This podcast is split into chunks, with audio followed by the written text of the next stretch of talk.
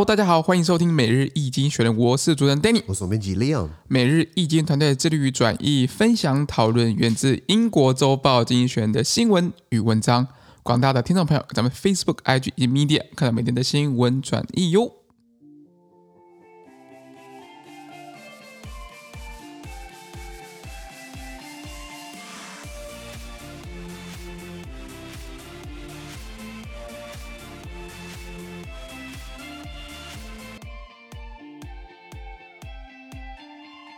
最近我们看到从精选截取来新闻，我们看到是三月七号礼拜一的新闻，而这些新闻呢，传出在每日精选的 Facebook、IG 及 Medium 第七百五十七 p 里面哦。哎呀，三月中旬啊，是凤的凰花开，灯火 阑珊，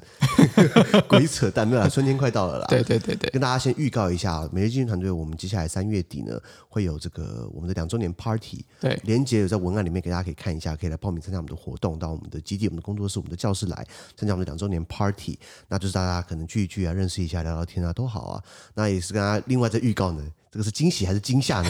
应该是惊吓啦。都有都有哎都我我有，们准备在三月底团队庆祝两周年之后呢，我们在四月一号开始呢，开始要导入付费订阅制。是就是大家要付钱啊、才能听到我美妙的声音，然后然后看听到我们这个看到我们的读经选的翻译啊、新闻转译啊，不过还有嗯这是有 podcast，原因的啦，这还是是有有原原因的，的。对对，对就。是嗯，要讲白话就是需要钱嘛。 呃，对，确确实从从这个两年这样子来，而且确实不管是人力还是相相对于其他资源上面，其实都需要一些经费的一些 益助啦。所以但，是但、啊，是啊。确实在我们的 podcast 的一个一个赞助的部分，其实是完全是没办法去 去 cover 这样子的一个一个一个规模跟支出，白话文就是说我们这个呃 podcast 上面的 donate 对不对，就变很慢了啦。相当相当有限真。的有限啊，对嗯啊。那一开始当然刚开通，可能大家很新奇嘛，大家想要支持嘛，可能大家把我们遗忘了。对对对你们是遗忘了还是害怕想起来？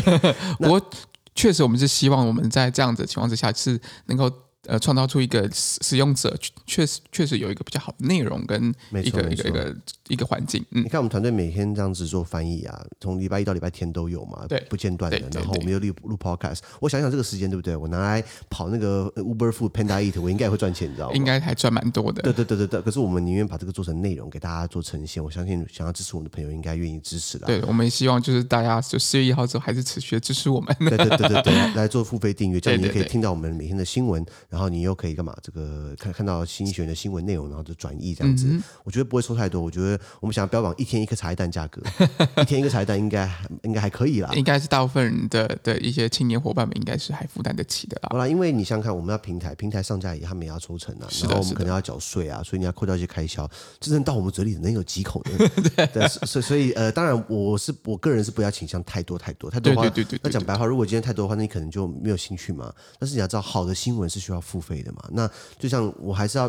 不不是要批评谁啊，就是很多报纸呢，他卖你一份十十五块，这么厚厚一叠，然后又是彩色印刷，然后还要加运输成本，又要然后然后要写新闻，你觉得它 quality 会多好？嗯嗯对不对？我曾经看过嗯某一个大报纸，他在形容欧盟的乱写一通，那个机构，因为他们根本就没有做过调查，你 Wikipedia 随便找一找，然后给你写出来了，然后卖广告嘛，对不对？所以我就觉得说，我们花心思做的，呃，至少希望大家可以给我们一些反馈啦。是的要是直的接像你，如果今天你上网订阅精选，也是要花钱哦。他的线上账号一年不是要台币几好几千块吗？而且要花很多，花很多钱，还有这个 New York Times、Washington Post，呃，他们都基本上 In Independent 独立报、Guardian 卫报，他们都要上网都要收费的嘛。没错没错因。为好的媒体是需要你专职人去写嘛。那我们尽量办个兼职了。其实真的，我们其实私是下已经已经快接近全职的品质了。没错没 错。你看，我已经单身好一段时间了，都都没有时间参加联谊交女朋友，你知道吗？这大家个吗这个这个牺牲奉献呢、可见之大。这个这个鞠躬尽瘁。 是的，是的，是对啊，的，所以希望这个四月三月底大家参加我们的 party，然后四月一号大家不要过度惊吓，把它当成一个惊喜，就是我们有个新的开始。对对对，好不好？那我们看今天的新闻，三月七号礼拜一，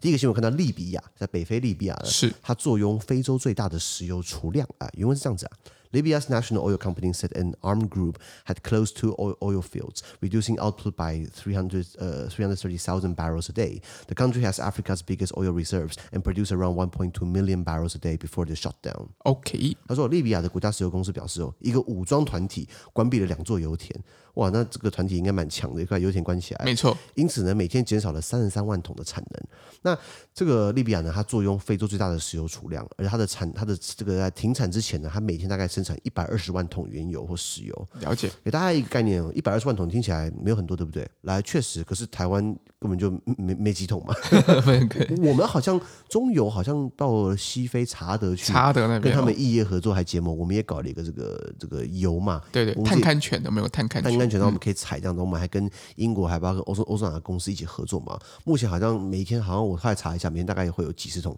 一百多桶这样子。是是那可是跟人家比起来，人家是一天一百二十万 桶哎、哎，就是它是算一个前 前期的探勘的一个 过程。没错没错。那我今天放大来看好嗯了，俄罗斯现在就航俄罗斯嘛，俄罗斯它一天可以生产一千两百万桶。我靠，那美国其实美国不遑多让，美国也生产一千多万桶哦，是沙特阿拉伯也是全球三大产产油国，以每天来说。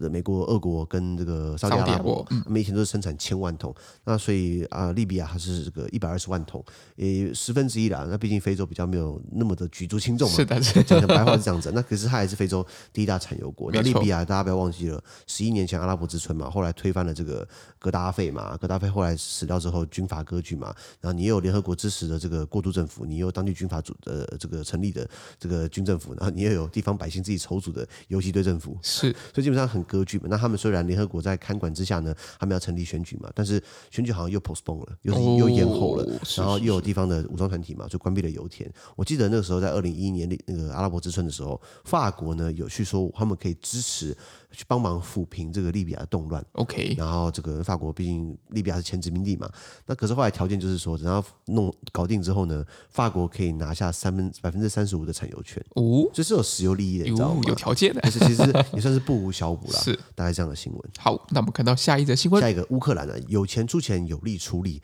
台湾应该没办法出力，可是我们可以出钱了。我们对嗯毕竟台湾的善款，我看到已经累积了一亿多嘛，对不对？哎、有一千块是我 的、哦，我很我很我很自豪，没有啦，是这是一个心意啦。对对那我们录每日经济学赚不到什么钱，可是我还是自己掏钱去这这个给乌克兰支持支持。对我有一个我也有一个乌克兰朋友啦，可是其实我们能做的有限，我不可能去帮他打仗嘛。因为我自己爆料一下，我是我是当司法替代役啦，我我我也没拿过枪，你知道吗？所以没办法处理，可是我们可以出钱。是那很多人在出钱，原文是这样子啊。According to several reports, the Biden administration has asked Poland to supply Ukraine with Soviet-era MiG fighter jets, with Poland to receive American F-16s in their place. Separately, Mr. Zelensky spoke with Joe Biden on Saturday when the two presidents discussed financial support for Ukraine and sanctions against Russia. Mr. Zelensky also said he had persuaded Elon Musk, the boss of SpaceX, to send more Starlink satellite internet terminals, allowing more Ukrainians to access the internet. OK，他说，根据多份报道、哦，美国美国拜登政府呢已经要求啊，这个波兰向乌克兰提供苏联时代的米格战斗机。大家跟大大家跟大家细讲哦。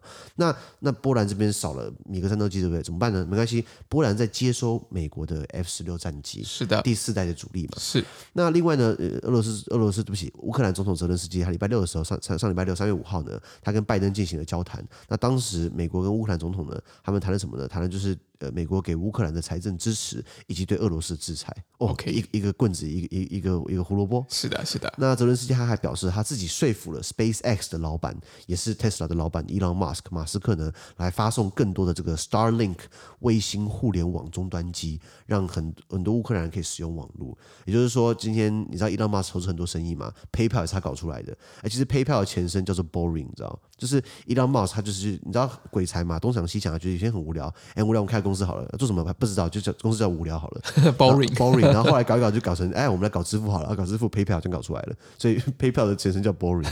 那他当然他成立了 Tesla，大家都知道，然后他也成立了这个这个 specs SpaceX SpaceX，那就是去外太空嘛，帮我们我们探索新的地方嘛，然后帮火星嘛，对火不对？星啊、殖民啊， 那它也有很多卫星的东西嘛，那其实是卫星的一一个网络，这样很多人在乌克兰可能被断网了、断电、对断网、断讯的，那它提供一个可以连线的方式，让他们继续享用网络，我觉得这样是蛮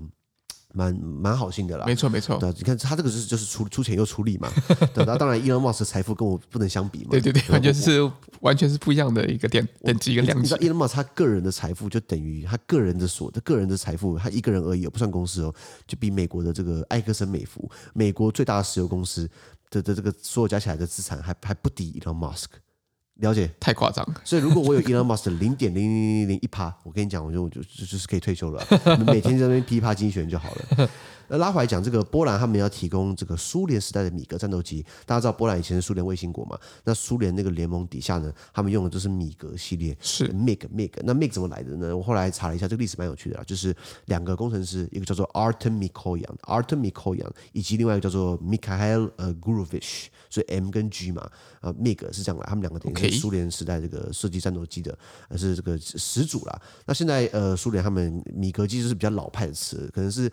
呃第一二三代。那这个可能大家没有印象，我跟大家简单叙述一遍。现在战机的发展大概是到第五代，如果不论科幻片，科幻片的话，那更应该好几代上去了。如果论现实生活的话，现在应该是第五代战机，比如说美国的 F 二十二猛禽战机，或美国的 F 三十五，哎，F 三十五还分很什么 A、B、C 型嘛？对。那比如说有舰载型的，有航母型的 F 三十五，可以可以直接呃垂升直空垂升直升的空起降的，嗯还要两可以达到两马赫，就很快，它可以抗十 G，就是很多很多 G 力，然后它可以这个逆中啊，然后又等好等像的嗯很厉害很厉害等等的。那这是第五代战机，台湾拍谁没有？台湾是用第四代，就是 F 十六嘛，不管是 F 十六幻象两千，那那个算是比较偏第四代战机。你不要问我金国号是什么，金国号是台湾自己搞出来的， 三点五代，对，三点五可能 三点五，对， 那所以所以现在就是主要是第五代。那米格战斗机其实基本上是一到三，可能有一一点点四啊，可是主要是比较老的东西。那现在就用苏凯系列，像苏苏凯就是另外一个俄国的工程师，对苏凯系列就是到对第四或第五代。比如说美国现在的主力战斗机呢，就是 F 二十二或是 F 三十五嘛对，他们第五代主对力嘛对。那苏联，呃，对不起，德国现在对不起不是德国，俄俄罗罗斯斯或者他的这些走狗，不是、啊、他的党他的党羽， 他们用的就是苏凯系列。那苏凯系列可能苏二十七就是他们的招牌主力战斗机等等的，可是外形上还是美国比较比较比较好看的，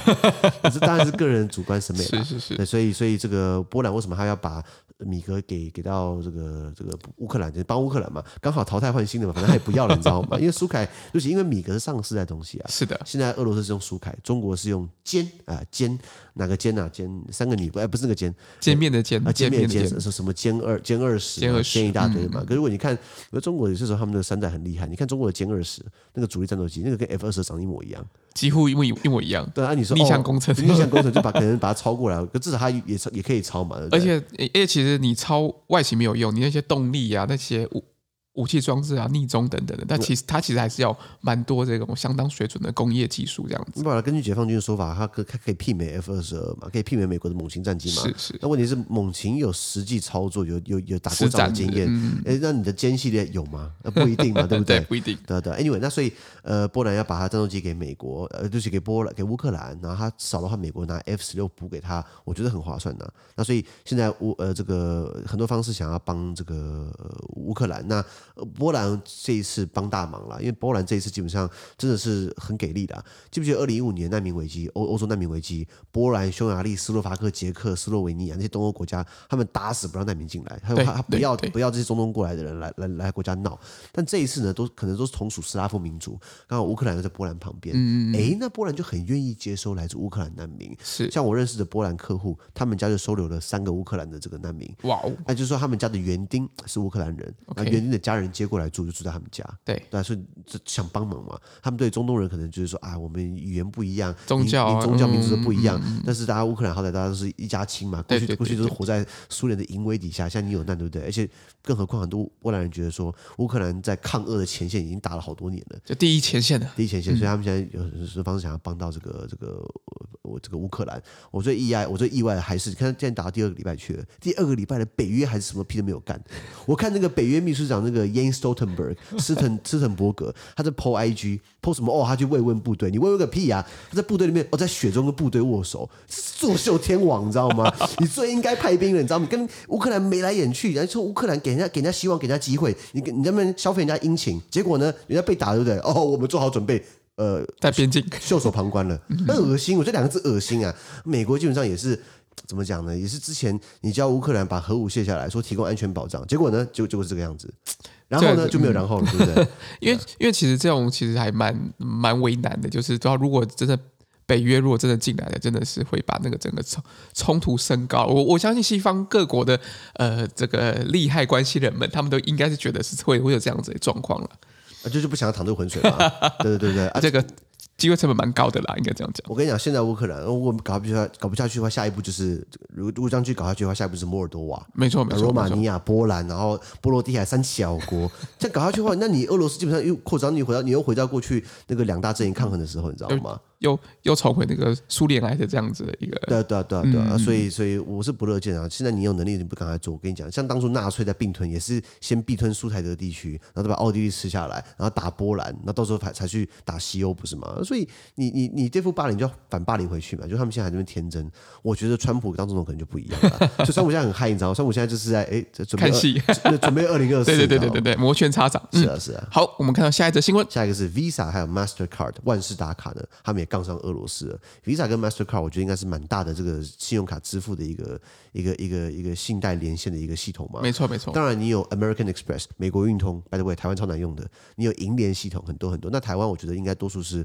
还有那个 J J 什么的 JCB 吗 JCB ？JCB 上日本 的对我我们之前有有宣传过富邦的这个这个卡叫什么，我突然忘记了。我们叫那个呃呃，J Point J Point Point 对 J Point 卡就是你 J 每卡 J 卡，你每消费多少钱，然后两趴就回馈到你的 Line Line Point 点数。没错我以前觉得说好麻烦，但是其实 Line Point 还蛮好用的，而且 Line Point 一 Line Point 等于一台币，没有换汇问题嘛。对对所以我基本上我这个科技恐龙也用了这个富邦的 J 卡，哦，马上叶配了，哎哎哎被被发现的，这样这样很明显吗？哎，有一有一点，哎我我们很少接业配，所以这个是方是式是只能呃， 好啦确实，我们我们只是在带到这个这个全世界的一些支付金融支付的系统啊嘛，对 不对？没有，我们还是需要业配啦。是啊对是啊，对因为人家付钱，我们好歹也帮他讲下话嘛。是的，是的，那台湾就是 Visa 或 Master 应该很多嘛为主啦嗯呃为为主主。然后 JCB 现在就是富邦的 JCB 嘛，呃不是富邦的 JCB，就是富邦 J 卡有 JCB，然后美国还台湾有一些少部分接受美国运通。对我们讲 A 一 AE，不是很多人喜欢秀什么黑卡黑卡对嘛？对对对对对那对，个黑卡，我跟你讲了，其实企业的中高阶主管都会被问到了。是你知道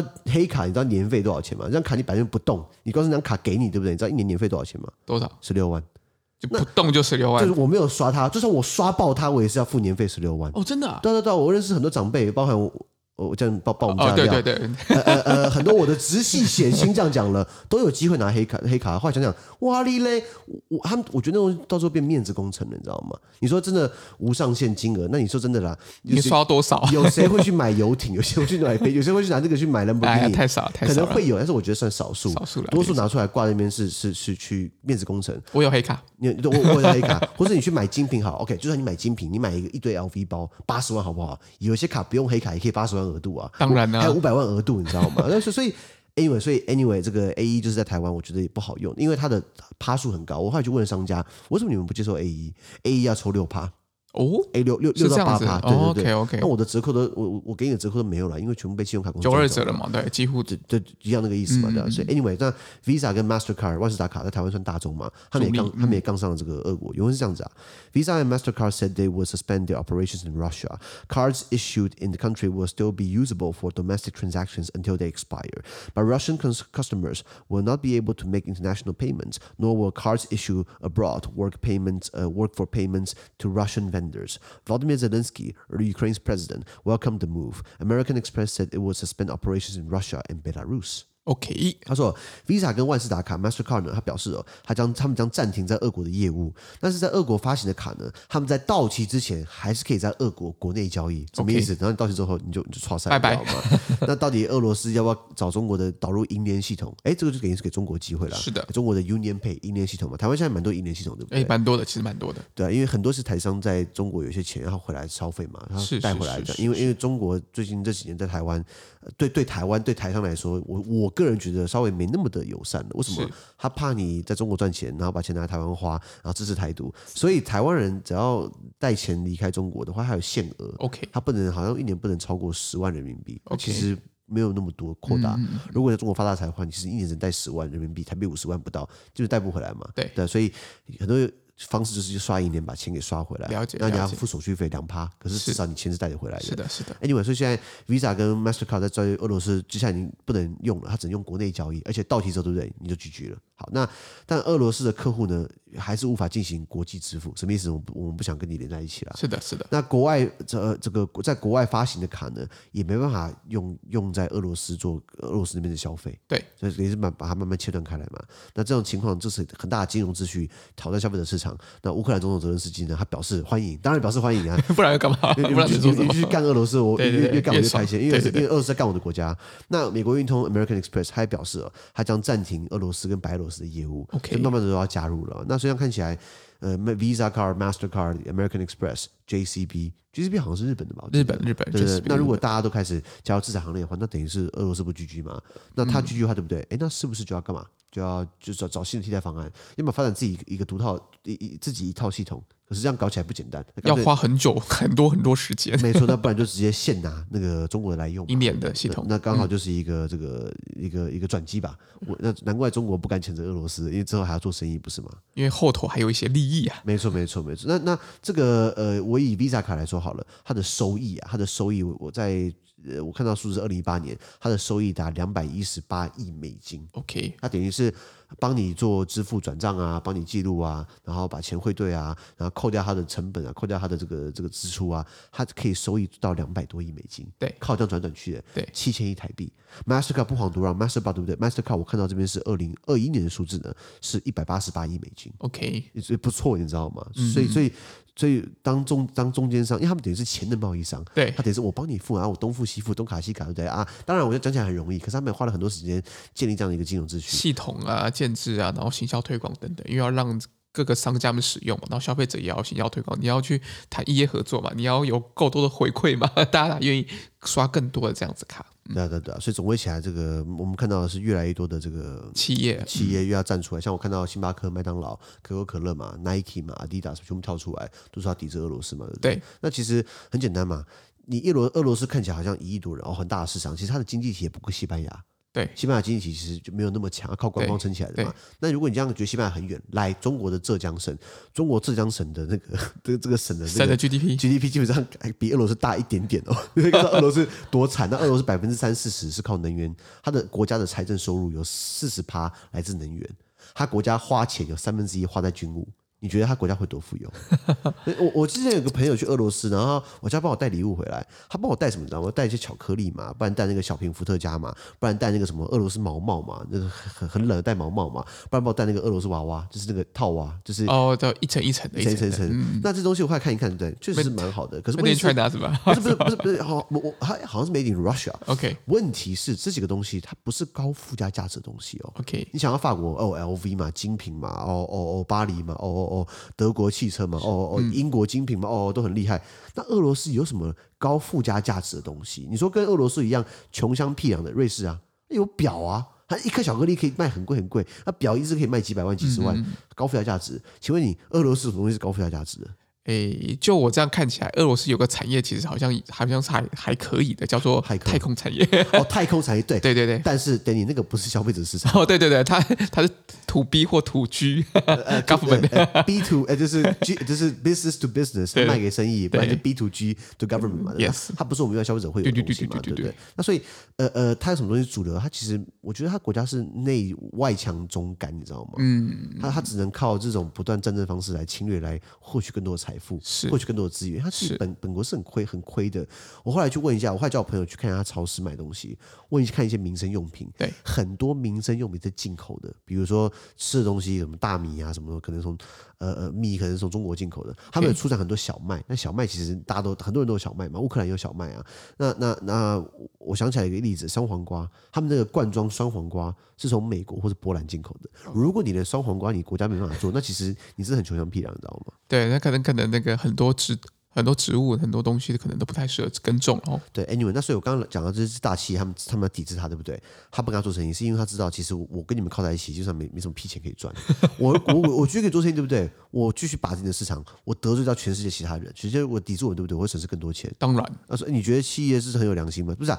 企业还是要还是要算钱嘛。一定算钱。对，我们也需要赚钱的、对，对他等于就是干嘛啊？就是就是就是先宁愿把你牺牲掉，也要跟也要输成给全世界其他国家。对对因为反正你没什么钱啊。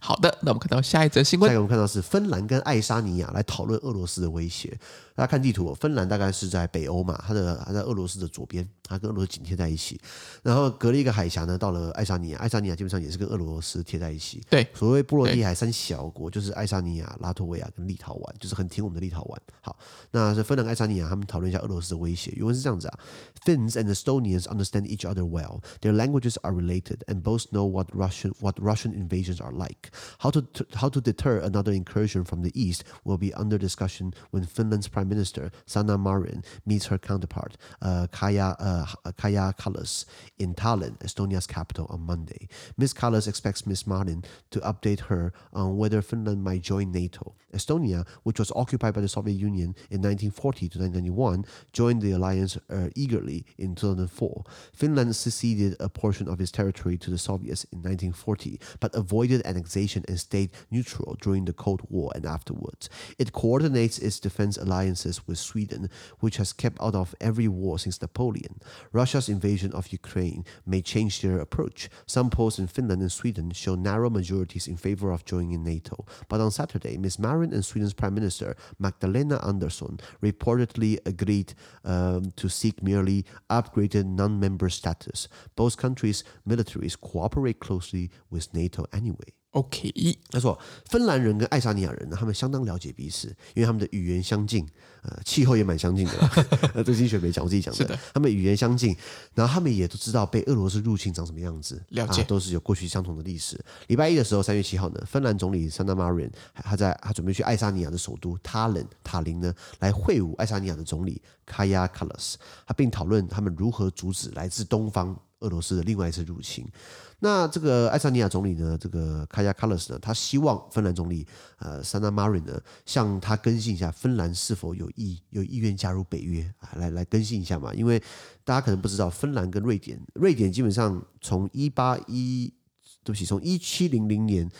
啊，一七零零一七一二年那段时间，他跟这个俄罗斯打了，跟沙俄帝国打了大大北方战争，然后被打趴了，这真的被真的被打趴了。是的，然后就从此以后宣布中立，我再也不打仗了。所是以的瑞典都没有参战嘛，那它是中立国。芬兰基本上怕得罪俄罗斯，然后他也不想跟西方交坏，所以他就一直维持中立，所以他没有加入这个北约。北约那还有还有这个奥地利，奥地利也没有加入北约，我不知道为什么，反正就他就是怪怪的，因为它被北约围在中间，你知道吗？是的就啊，反正你们保护我就好了嘛。Anyway，那所以这个芬兰还没有加入嘛，所以爱沙尼亚他希望就是你告诉我一下，你要不要加入芬兰，要不要加入北约？那爱沙尼亚它在一九四零到一九九一年期间，从二战开始到到苏联垮台，它都是被苏联占领的，哦所以它那时候独立之后，对不对？它二零零四年，它殷殷期盼的加入了北约，确实也加入了。那芬兰它只是在这个一九四零年呢，将部分的领土割让给苏联，来换得它在冷战期间可以保持中立，避免被并吞。这个背景是在一九四零年的这个苏芬战争，苏是联苏联打芬兰，那时候是苏联为什么打芬兰？因为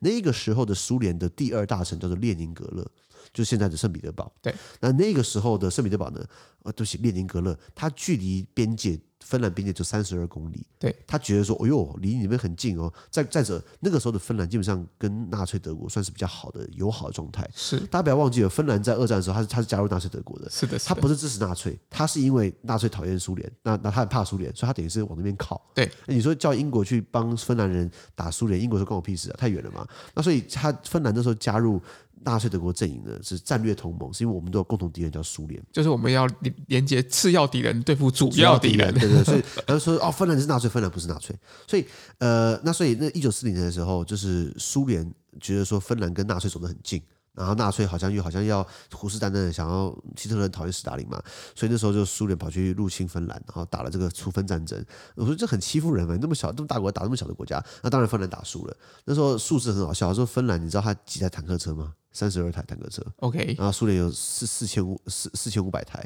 那这样能打吗压过去这样子。 然后然后芬兰他们靠的是雪橇，他们是滑雪橇战争，雪橇跟那个用鹿来拉，你知道吗 OK 很厉害。那所以当然打输嘛，打输的话，就是后来签了一个协议呢，就是割让好一大片苏芬兰领土给苏联，换得的所谓的列宁格勒或是嗯圣彼得堡的安全。 OK，啊可能它也让芬兰保持独立啦，啊，一直到现在。那呃，这是过去的背景。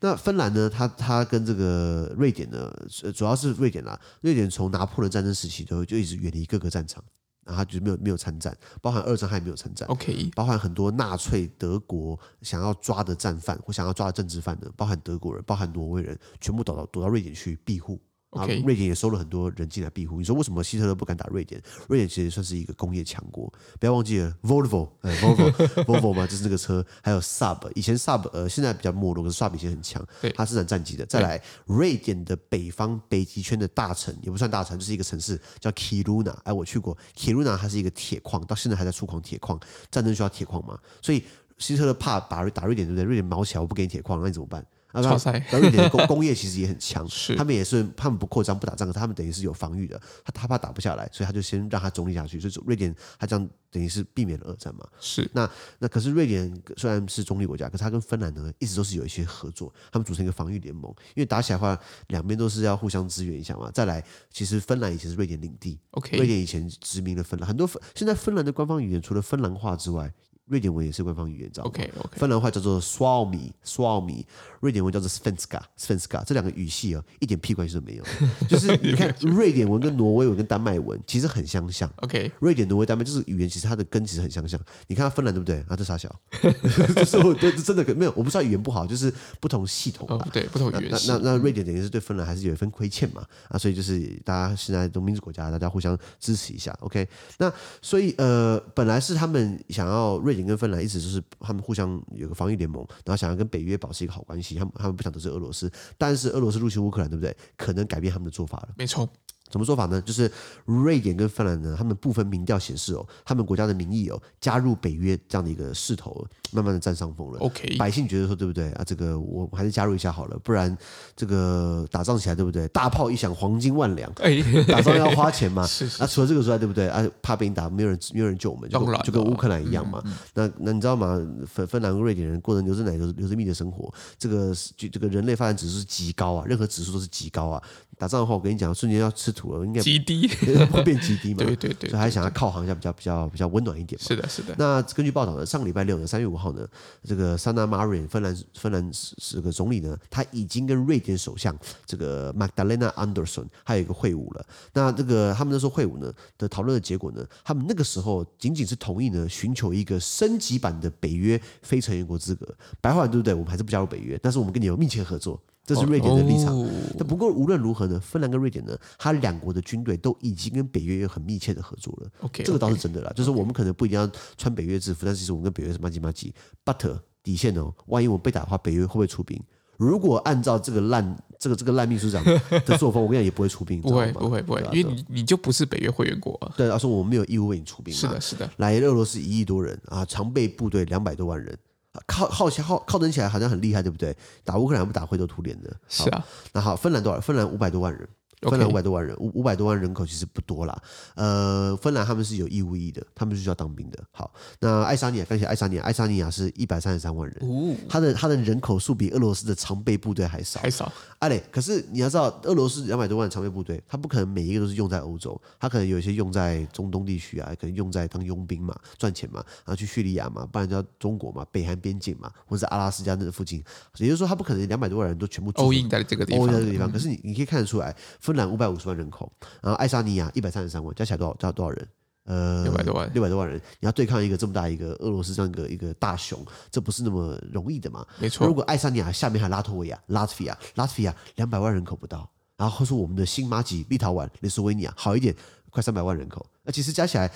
这个波罗的海三小国基本上都不是那么大的国家，是的，是他们又这么小一块，然后又刚好跟俄罗斯刚好紧邻在一起，跟乌克兰一样。差别在于乌克兰的腹地很大，乌克兰算是欧洲数一数二大的国家，波罗的海三小国加起来基本上也才那么一丁点，所以他们当然夹，你知道的，？吗当然当然，然后，然后，呃，然后记不记得这个他们要芬兰跟瑞典国内民意开始讨论说要不要加入北约，对不对？普丁说什么？如果加入北约，对不对？你会有这个军事后果。哎，大家不把它当不把它当玩笑话了，因为过去已经发生了乌克兰了，大家以为他只是黑压乌克兰，但其实他不是黑压乌克兰，他只是敢用哦。动真格了，哎，动真格，